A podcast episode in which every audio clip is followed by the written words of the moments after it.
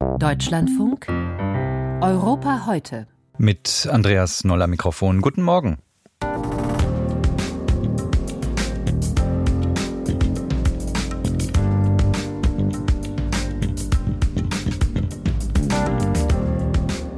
Zurück zum Rechtsstaat, aber mit rechtsstaatlichen Mitteln. Vor dieser Herausforderung steht derzeit die polnische Regierung. Wir stellen gleich den neuen Justizminister in Warschau vor. Die Kritik an Adam Bodnar ist zuletzt lauter geworden.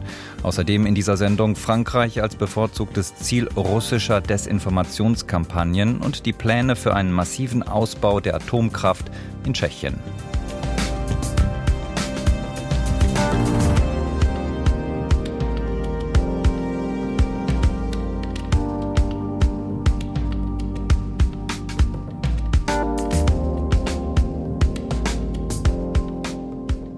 Land die Rechtsstaatlichkeit zurückgeben, das ist die selbsterklärte oberste Priorität der neuen polnischen Regierung.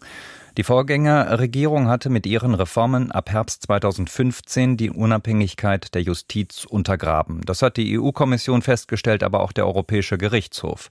Zuständig für das Zurückdrehen der Reformen ist der einstige Gegenspieler der nationalkonservativen PiS-Regierung, Adam Bodnar. Der Verfassungsrechtler war als Bürgerrechtsbeauftragter Dauerkritiker der Regierung und ist im Dezember zum neuen Justizminister aufgestiegen. In dieser Woche könnte Bodnar die Pläne für die Reform des Verfassungsgerichtes vorstellen. 14 der 15 dort tätigen Richter wurden von der PiS nominiert. Doch Bodnar muss auch selbst aufpassen, bei den Reformen nicht über das Ziel hinauszuschießen. Deutschlandfunk Warschau-Korrespondent Peter Sawicki über einen Kämpfer für die Grundrechte und die wachsende Kritik an seinem Kurs. Hey, Tata Maty, sprawdź ten styl tu. Eine Musikkarriere hat Adam Bodnar zwar nicht eingeschlagen. Dass der neue polnische Justizminister aber eine kreative Ader hat, bewies er vor drei Jahren, als er ein Rap-Lied für wohltätige Zwecke aufnahm. Damals war Bodnar Beauftragter für Bürgerrechte in Polen, ein Amt, das noch in der Endphase des Kommunismus eingeführt worden war und laut Verfassung einen Beitrag zum bürgerlichen Schutz vor staatlicher Willkür leisten soll. Nach 1989 gewann dieses Amt zunehmend an Bedeutung, besonders während der Regierungszeit von Peace ab 2015. Genau in diesem Jahr trat Bodnar sein Amt an. Er wurde für die Nationalkonservativen zu einem unangenehmen Gegenspieler. Neben seinem Einsatz für sexuelle Minderheiten oder Menschen mit körperlicher Einschränkung prangerte Bodnar, ein habilitierter Verfassungsrechtler, vor allem den Umbau der Justiz an. Mehrere Klagen auf EU-Ebene gegen die PiS-Regierung gingen auf Bodnar zurück. In seiner Abschiedsrede im Sejm im Mai 2021 resümierte er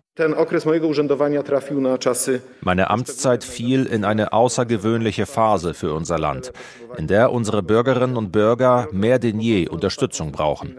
Die Verfassung und Gewaltenteilung sind mehrfach verletzt. Die Staatsmacht ist zunehmend zentralisiert worden. Und das ist nicht nur meine Bewertung. Seit Ende vergangenen Jahres steht Bodnar erneut im politischen Clinch mit Peace, diesmal in vertauschten Rollen. Als Justizminister der neuen Mitte-Links-Regierung soll der 47-Jährige die von der EU als illegal eingestufte Justizreform von Peace rückabwickeln, auch damit Polen eingefrorene EU-Fördergelder in Milliardenhöhe nun erhalten kann. Anfang Januar stellte Bodnar zunächst einen Entwurf zur Reformierung des sogenannten Landesjustizrats vor, eines Organs, das an der Nominierung von Richtern beteiligt ist und das Peace unter seine Kontrolle gebracht hatte. E, das ist nur der Auftakt, weil es ein fundamentales Thema betrifft. Weitere Gesetzentwürfe werden folgen. Wir sind uns der Größe unserer Aufgabe bewusst. Das betrifft zum Beispiel auch das Verfassungsgericht oder die Staatsanwaltschaften. Besonders im letztgenannten Bereich geht er sonst als besonnen geltende Bodnar kompromisslos vor. Zahlreiche Piesner Juristen hat er von ihren Posten abberufen, darunter Dariusz Barski, einen der höchsten Staatsanwälte des Landes. Mariusz Błaszczak, führender Vertreter der Peace-Opposition, reagierte drastisch. Der frühere Bürgerrechtsbeauftragte ist zum Schlechter der Bürgerrechte geworden. Aus unserer Sicht hat Adam Bodnar massive Rechtsbrüche begangen. Darüber haben wir die Staatsanwaltschaft informiert. Bodnar argumentiert, dass Barski unrechtmäßig ernannt worden sei. Er habe also bloß einen Rechtsbruch rückgängig gemacht. Ähnlich sieht es die Rechtsexpertin Paulina Kieschkowska. Sie lobt den neuen Justizminister ausdrücklich und beschreibt die rechtliche Lage in Polen mit einer Metapher. Die PiS-Regierung hat demokratische Institutionen gestohlen. Jetzt versucht man, sie zurückzuerlangen. Oder anders formuliert, wenn jemand von einem Dieb sein gestohlenes Auto zurückfordert, sind die beiden Personen nicht gleichzusetzen. Die erste erhebt bloß Anspruch auf das, was ihr gehört. Bodnar droht jedoch Widerstand, denn Staatsanwalt Barski erkennt seine Absetzung nicht an. Ebenso bewerten nicht alle Beobachter Bodnars bisherige Arbeit wohlwollend. Manche zweifeln daran, dass der Minister juristisch einwandfrei vorgeht. Elisa Olczyk vom Politmagazin Wprost, das als überparteilich ausgerichtet gilt, hält sein Vorgehen überdies für politisch unklug. Das sollte einen sauberen rechtlichen Rahmen haben. Wenn Regeln jetzt nicht beachtet werden, dann wird das die darauffolgende Regierung auch nicht tun. Wir haben doch schon jetzt praktisch zwei Gerichtswesen, auf die sich beide Seiten jeweils berufen. Ungeachtet solcher Kritik setzt die Regierung von Donald Tusk ihre Reformpolitik fort. In dieser Woche könnte ein Entwurf zur Umstrukturierung des als komplett peace-nah geltenden Verfassungsgerichts folgen. Die genauen Pläne sind noch unbekannt, doch dürfte Adam Bodnar an ihnen maßgeblich mitgewirkt haben. Er bleibt also im Rampenlicht, als Politiker, nicht als Rapper. Die Pläne des neuen polnischen Justizministers Adam Bodnar stoßen zunehmend auf Kritik in Polen. Deutschlandfunk-Korrespondent Peter Sawicki berichtete aus Warschau.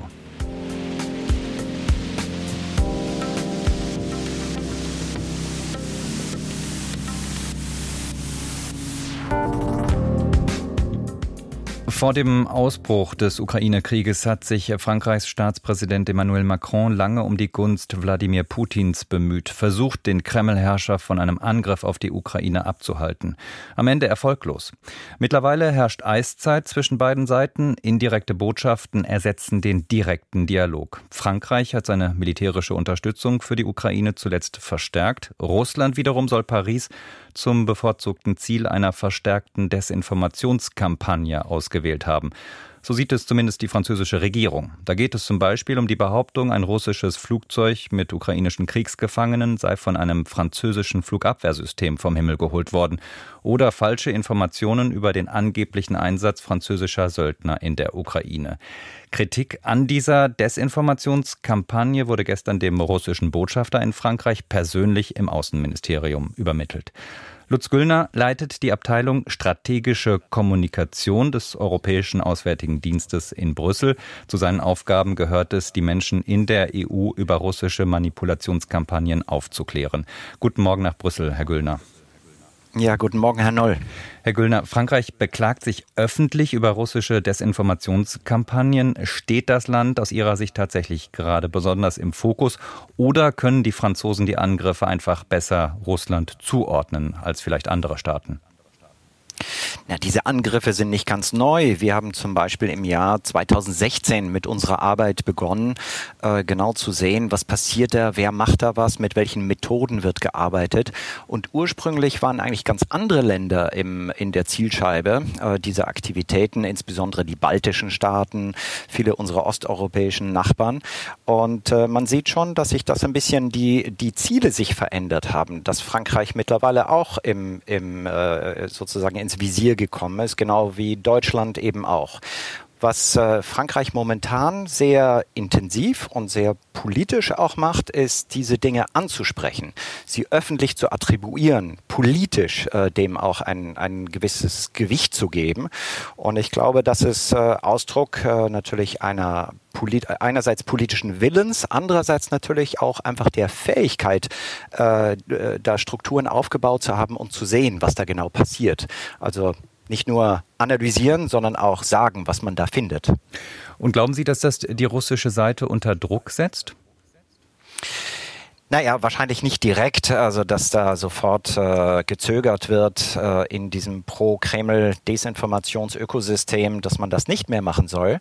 Aber was sich tatsächlich mit diesem Öffentlichmachen oder mit diesem Exponieren dieser Aktivitäten verändert, ist, dass man natürlich in der Zivilgesellschaft, in der Öffentlichkeit ein ganz anderes Bewusstsein bekommt, dass man äh, sehr viel sensibler wird äh, diesen Kampagnen gegenüber, dass man vielleicht auch ein bisschen misstrauischer ist, wenn da ein Akteur, sei es russische Staatsmedien, sei es aus diesem breiteren Ökosystem, wenn da also gewisse, äh, gewisse Narrative, gewisse Erzählungen einfach transportiert werden.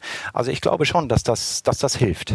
Sie haben gerade mit einem Halbsatz auch Deutschland erwähnt. In Deutschland hat das Auswärtige Amt kürzlich über eine riesige russische Kampagne auf X, also dem ehemaligen Twitter, informiert. Zehntausende Fake-Accounts verbreiteten demnach Kritik an der Bundesregierung. Können Sie da wiederkehrende Muster erkennen? Stehen gerade die großen Staaten, ja, wie Deutschland und Frankreich, besonders im Fokus? Ja, also die Muster sind sehr, sehr ähnlich ähm, und deswegen ist das eigentlich auch gar nicht so Neues. Auch vieles, was wir hier in Brüssel gemacht haben, was viele andere Mitgliedstaaten auch gesehen haben. Das heißt, diese Techniken, Taktiken und Prozeduren, die wir immer sehen können, zum Beispiel das Klonen von Webseiten, um ähm, hier einfach abzulenken, zu täuschen, äh, falsche Identitäten, inauthentische Netzwerke, die benutzt werden, um einfach gewisse Reichweite zu bekommen. Das alles nicht so ganz neu, wobei wir eine Verstärkung Wirkung sehen dieser, dieser Taktiken. Und dabei kommen fast alle EU-Mitgliedstaaten natürlich mit einzigen oder mit verschiedenen Nuancen und mit äh, lokalen Begebenheiten natürlich, aber eigentlich sind alle ins Visier genommen mittlerweile. Was können Sie uns, Sie haben jetzt die Liste aufgezählt, äh, wie alles angegriffen wird. Was können Sie uns zu den Schäden solcher Kampagnen sagen? Welche Wirkung entfalten sie aus Ihrer Sicht? Ja, das ist sehr schwer zu messen, also zumindest quantitativ, dass man sagt, die Kampagne X hat genau Schaden Y angerichtet. Aber was wir sehen, ist natürlich, wie viele Menschen erreicht werden, äh, wie viele Leute tatsächlich äh, diesen, entweder diesen, Narrativen, diesen Erzählungen ausgesetzt werden. Ähm, aber was uns natürlich sehr zu denken gibt, äh, ist, dass wir sehen, mit wie viel Aufwand diese Desinformation äh, betrieben wird. Und wenn ich sage Desinformation, geht es nicht nur um die Inhalte, also das, was produziert oder, oder, oder dann auch tatsächlich äh, sozusagen ankommt, sondern es geht auch um den Aufwand, wie man das überhaupt produziert, wie es verteilt wird, wie es verstärkt wird. Äh, also da ist zum Teil wird da über Jahre aufgebaut und dieser Aufwand äh, muss in einem Nutzen stehen äh, und deswegen sollten wir dieses Problem sehr ernst nehmen. Blicken wir noch zum Schluss kurz in die Zukunft. Anfang Juni wird ein neues Europaparlament gewählt. Gehen Sie davon aus, dass auch diese Wahl zum, ja, zum großen Schlachtfeld für russische Desinformation wird? Also wir müssen immer ein bisschen aufpassen mit, äh, mit äh, bellizistischen Vokabeln wie Schlachtfeld und Krieg und so weiter.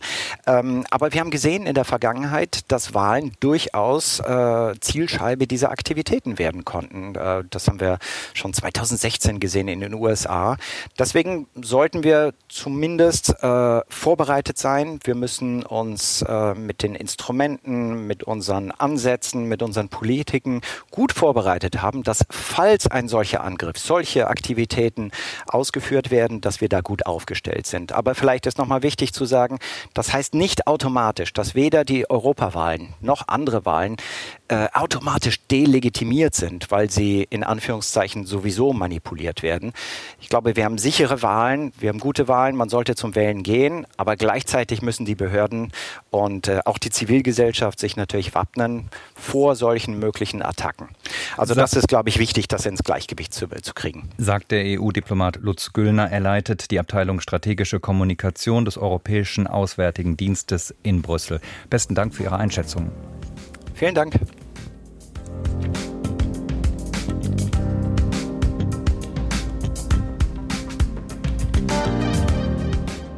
Wenn der Wind nicht weht und die Sonne nicht scheint, sollen in Deutschland in Zukunft neu errichtete Gaskraftwerke die Energieversorgung sicherstellen.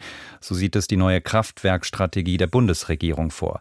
Kraftwerke mit insgesamt 10 Gigawatt Leistung sollen in einem ersten Schritt neu gebaut und später auf Wasserstoffbetrieb umgerüstet werden. Ob diese Leistung am Ende ausreicht? Fachleute melden Zweifel an. Womöglich ist am Ende in größerem Ausmaße doch wieder das Ausland gefordert. Also mehr Atomstrom aus Frankreich und auch aus Tschechien fließt dann nach Deutschland. In Prag hat die Regierung jedenfalls gerade überraschend die Atompläne drastisch erweitert. Schon heute tragen die Kernkraftwerke mehr als ein Drittel der Stromversorgung in Tschechien. Nun will Tschechien bis 2050 vier neue AKW-Blöcke bauen lassen, vermutlich vom französischen EDF-Konzern. Nicht weit von der bayerischen Grenze entfernt. Marianne Allweis mit den Hintergründen. Es war eine Nachricht, die alle überrascht hat. Eigentlich sollte der tschechische Regierungschef vergangene Woche verkünden, welches Unternehmen einen neuen Atomreaktor in Tschechien bauen soll. Doch dann erklärte Petr Fiala, der Bau von bis zu vier Blöcken in einem Paket wäre wirtschaftlich deutlich vorteilhafter. Im Vergleich zum Bau nur eines Blocks käme das bis zu 25 Prozent günstiger. Mit dieser Begründung stoppte die konservativ-liberale Regierung die Ausschreibung für die größte Einzelinvestition in der Geschichte der unabhängigen Tschechischen Republik und forderte neue Angebote. Eine weitere Überraschung verkündete Industrieminister Josef Siekeler. In dieser nächsten Phase werden wir nur zwei Bieter ansprechen. Das Angebot des amerikanisch-kanadischen Konsortiums Westinghouse hat nicht die erforderlichen Voraussetzungen erfüllt. Vor allem ist sein Angebot nicht verbindlich und kann nicht verglichen werden. Westinghouse errichtet in Polen das erste dortige AKW und galt für den Block in Dukovany im Süden Tschechiens als Favorit. Als einziger Bieter hat das Unternehmen bereits einen Reaktor mit der geforderten Leistung gebaut. Der US-Botschafter in Prag zeigte sich enttäuscht. Er hatte die Unterstützung für Westinghouse zu seiner Priorität erklärt. Nun sind nur noch EDF aus Frankreich und der Außenseiter KHNP aus Südkorea im Rennen. Ihre neuen Angebote soll das Unternehmen Chess bis Mai bewerten. In Tschechien liegt die Zustimmung zur Atomkraft in Umfragen bei fast 80 Prozent, der höchste Wert in der ganzen EU. Auch die Opposition unterstützt den Ausbau der Kernkraft. Es gibt keinen anderen Weg, so der Vizechef der populistischen ANO-Partei Karel Havlicek. Wer meinte, man könne Atomkraft durch erneuerbare Energien ersetzen, war ein naiver Träumer. Ich bin sehr froh, dass unsere Regierung damals den AKW-Ausbau vorangebracht hat und es war richtig, dass die jetzige Regierung die Ausschreibung gestartet hat. Tschechien rechnet damit, dass der Stromverbrauch des Landes deutlich steigen wird, bis 2050 um bis zu zwei Drittel. Neue Kernreaktoren sollen genug bezahlbare Energie liefern und helfen, die Klimaziele zu erreichen. Aktuell laufen sechs Blöcke an zwei Standorten, in Dukovany in der Nähe von Österreich und in Temelin in der Nähe von Bayern. In Temelin musste der halbstaatliche Betreiber Chess vor einer Woche einen Störfall melden. Österreichische Medien hatten zuvor von Explosionsgeräuschen berichtet. Von dem neuen Plan für je zwei Reaktoren an beiden Standorten wurden Österreich und Bayern kalt überrascht. Aber auch in Tschechien ist Kritik zu hören. Nicht an der Kernkraft, aber an den Kosten. Die Finanzierung und der Zinssatz, das sind die Hauptthemen, sagt der Wirtschaftsanalyst Radim Dochnal. Laut Studien entfallen bis zu 86 Prozent der Gesamtkosten eines neuen Atomkraftwerks auf die Finanzierung. Wir sehen das an den Verzögerungen überall auf der Welt, besonders in den USA. Dort steigen die Kosten jedes Jahr immens. Für den Bau eines Reaktors hat die tschechische Regierung vor einigen Jahren rund 6,5 Milliarden Euro veranschlagt. Experten gehen allerdings von bis zu 20 Milliarden Euro aus. Angesichts der Größe der tschechischen Wirtschaft und der Höhe der Staatsverschuldung sei das Ziel, gleich vier neue Blöcke zu bauen, absolute Science Fiction, meint der Energieanalyst Michael Schnobber. Das kommt sehr überraschend. Früher wollte die Regierung zwei neue Blöcke in Dukovany bauen, dann wurde das wegen Problemen mit der Kühlung dort auf einen reduziert. Und jetzt springen wir völlig ohne Vorbereitung und Diskussion in einer laufenden Ausschreibung auf vier. Die Regierung habe Chaos angerichtet, so der Chess-Aktionär. Das gesamte Verfahren sei eigentlich gescheitert. Auch andere Beobachter halten den Ausbau der Atomenergie in Tschechien nun insgesamt für bedroht. Nicht so Premier Fiala. Der Zeitplan stehe, der neue Reaktor solle 2036 ans Netz gehen, 2050 bis zu drei weitere Blöcke. Die Pläne zum massiven Ausbau der Kernkraft in Tschechien. Marianne Allweis berichtete aus Prag. Bis hierhin am Mikrofon von Europa heute war Andreas Noll. Kommen Sie gut durch den Tag.